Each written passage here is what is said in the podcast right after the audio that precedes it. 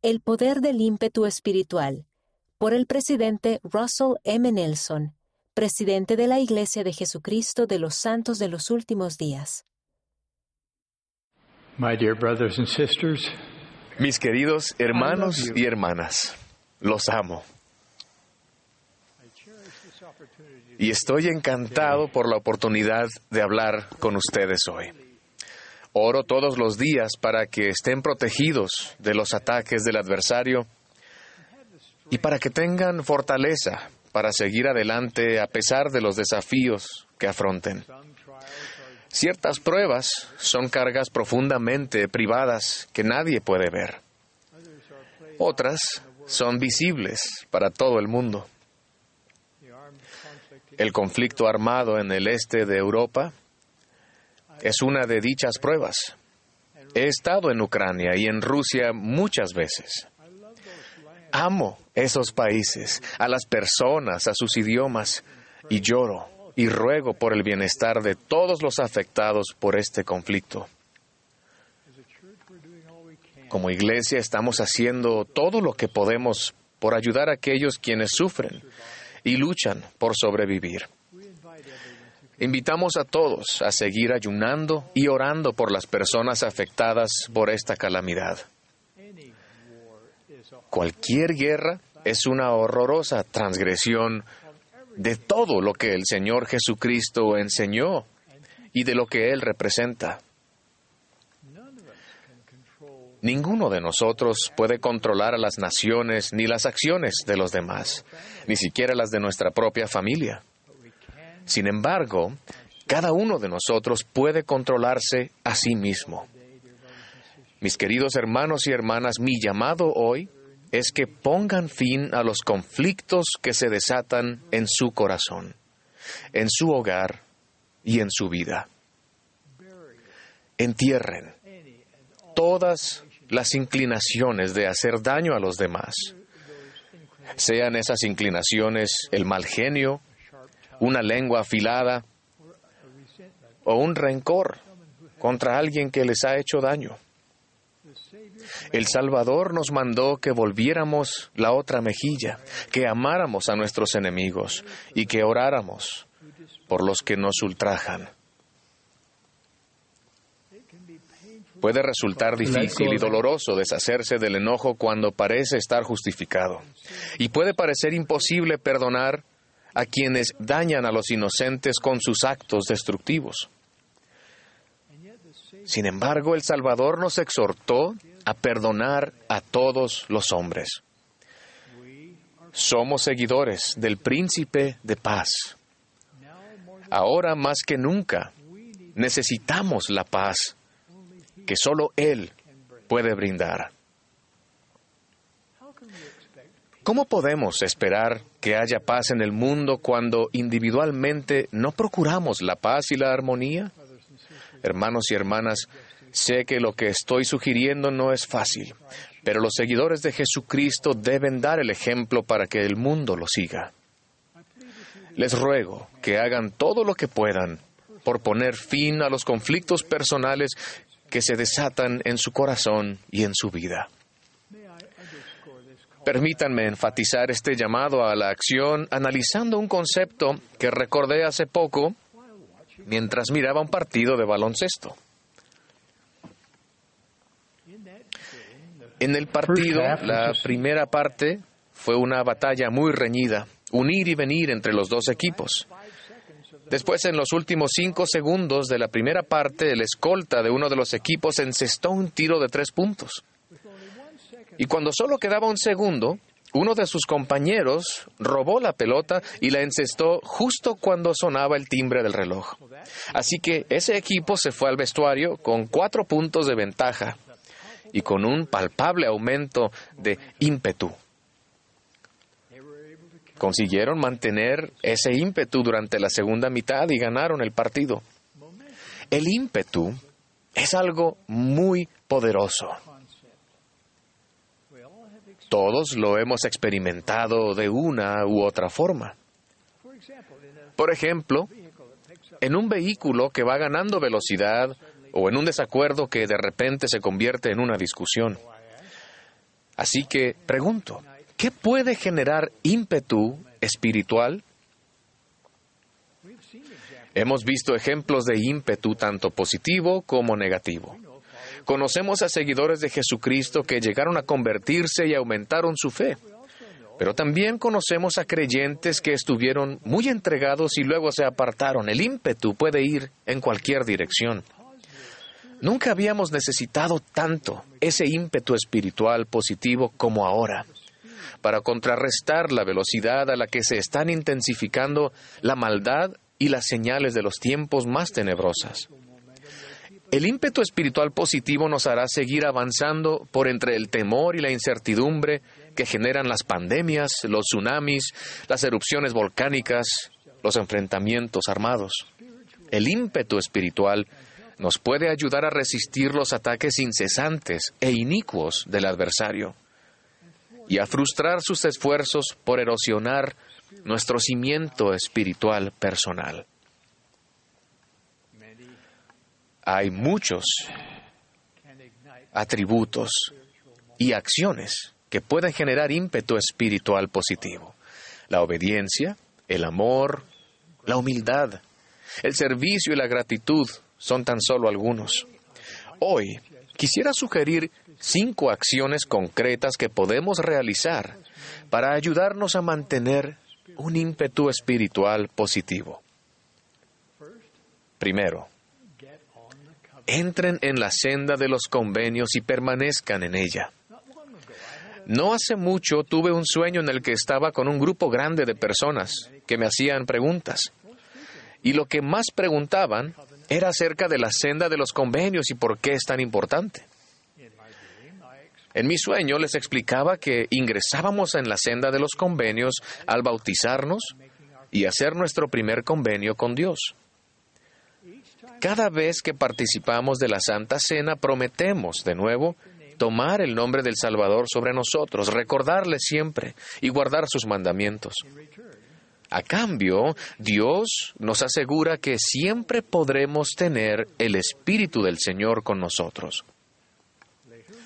Más adelante hacemos otros convenios en el templo, donde recibimos promesas incluso mayores. Las ordenanzas y los convenios nos brindan acceso al poder de la divinidad. La senda de los convenios es la única senda que conduce a la exaltación y a la vida eterna. En mi sueño, una mujer me preguntaba, ¿cómo podía regresar a la senda alguien que había quebrantado sus convenios? La respuesta a su pregunta nos lleva a mi segunda sugerencia. Descubran el gozo del arrepentimiento diario. ¿Qué importancia tiene el arrepentimiento? Alma enseñó que no debemos predicar nada salvo el arrepentimiento y la fe en el Señor.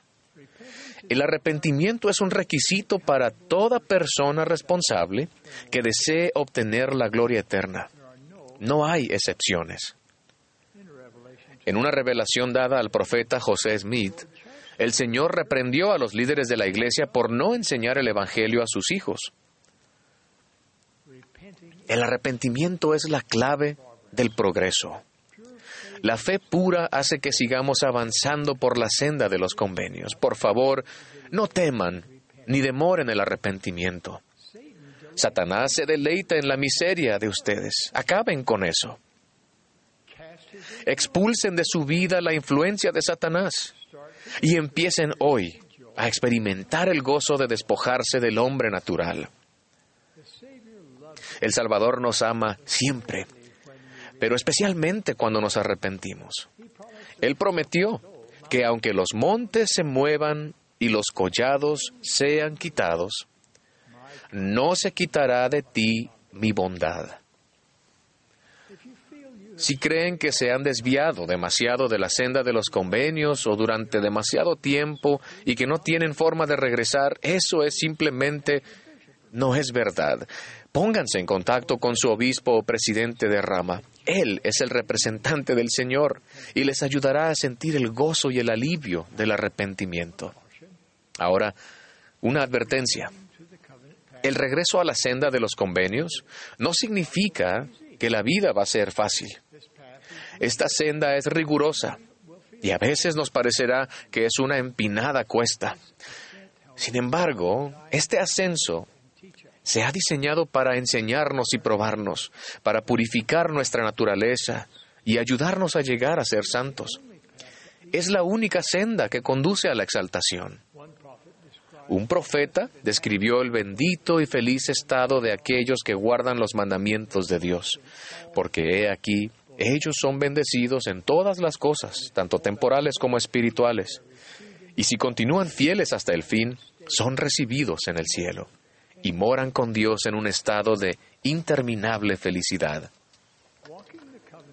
Al caminar por la senda de los convenios, en combinación con el arrepentimiento diario, aviva el ímpetu espiritual positivo.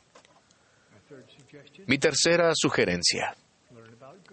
Aprendan acerca de Dios y la forma en que Él obra. Uno de nuestros mayores desafíos en la actualidad es distinguir entre las verdades de Dios y las falsificaciones de Satanás. Por esta razón, el Señor nos advirtió que oremos siempre, para que venzamos a Satanás y nos libremos de las manos de los siervos de Satanás que apoyan su obra. Moisés proporcionó un ejemplo de cómo discernir entre Dios y Satanás. Cuando Satanás fue a tentarlo, Moisés detectó el engaño porque acababa de interactuar cara a cara con Dios. Moisés se dio cuenta de quién era Satanás y le ordenó que se marchara. Cuando Satanás insistió, Moisés supo cómo invocar a Dios para pedir más ayuda. Moisés recibió fortaleza divina y reprendió al maligno de nuevo, diciendo, Retírate de mí, Satanás, porque solamente a este único Dios adoraré. Debemos seguir ese ejemplo. Expulsen de su vida la influencia de Satanás. Por favor, no lo sigan a su abismo de miseria y angustia sin fin. Un testimonio que es nutrido diariamente por la buena palabra de Dios puede desmoronarse a una velocidad aterradora. Por tanto, el antídoto contra el plan de Satanás está claro. Necesitamos experiencias cotidianas de adoración al Señor y de estudio de su Evangelio. Les ruego que dejen que Dios prevalezca en su vida. Dedíquenle una buena parte de su tiempo y conforme lo hagan, fíjense en lo que sucede con su ímpetu espiritual positivo. Sugerencia número cuatro. Procuren y esperen milagros. Moroni nos aseguró que Dios no ha cesado de ser un Dios de milagros. Cada libro de las Escrituras demuestra lo dispuesto que está el Señor a intervenir en la vida de quienes creen en Él. El Señor dividió el mar rojo para Moisés, ayudó a Nefi a obtener las planchas de bronce y restauró su iglesia por medio del profeta José Smith. Cada uno de estos milagros tomó tiempo y quizás no fuera exactamente lo que esas personas le pidieron originalmente al Señor. De la misma manera, el Señor los bendecirá a ustedes con milagros que necesitan si creen en Él, sin dudar nada. Hagan el esfuerzo espiritual para procurar milagros. Oren pidiendo a Dios que los ayude a ejercer ese tipo de fe.